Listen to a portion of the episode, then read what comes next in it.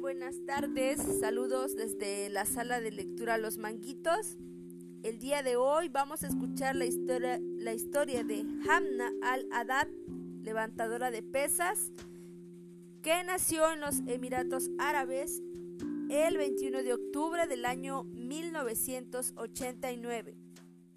Había una vez una periodista llamada Amna que era muy infeliz Abna tenía sobrepeso y nada de condición física. Un día se dijo a sí misma, puedes hacer algo mejor que esto.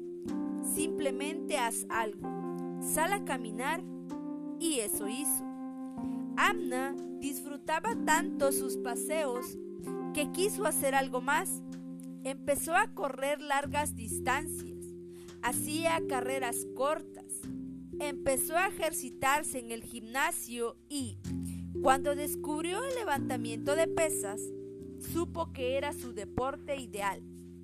La vida de Amna cambió cuando la Federación Internacional de Halterofilia, que regula el levantamiento de pesas en todo el mundo, permitió que las mujeres musulmanas participaran en unitardo, el leotardo de cuerpo completo y hijab.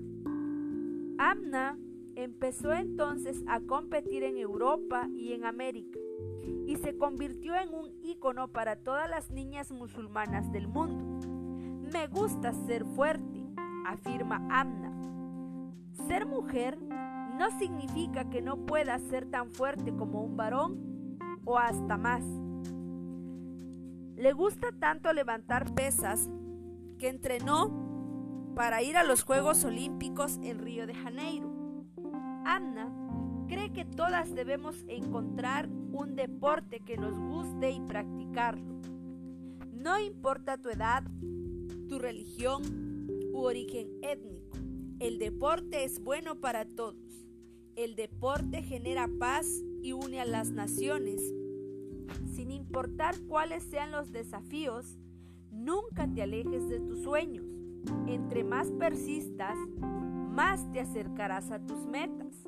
Cuando las cosas se pongan duras, vuélvete más dura que ellas. Y nos regala esta frase. Nadie tiene derecho a decirme qué puedo lograr o qué no puedo lograr.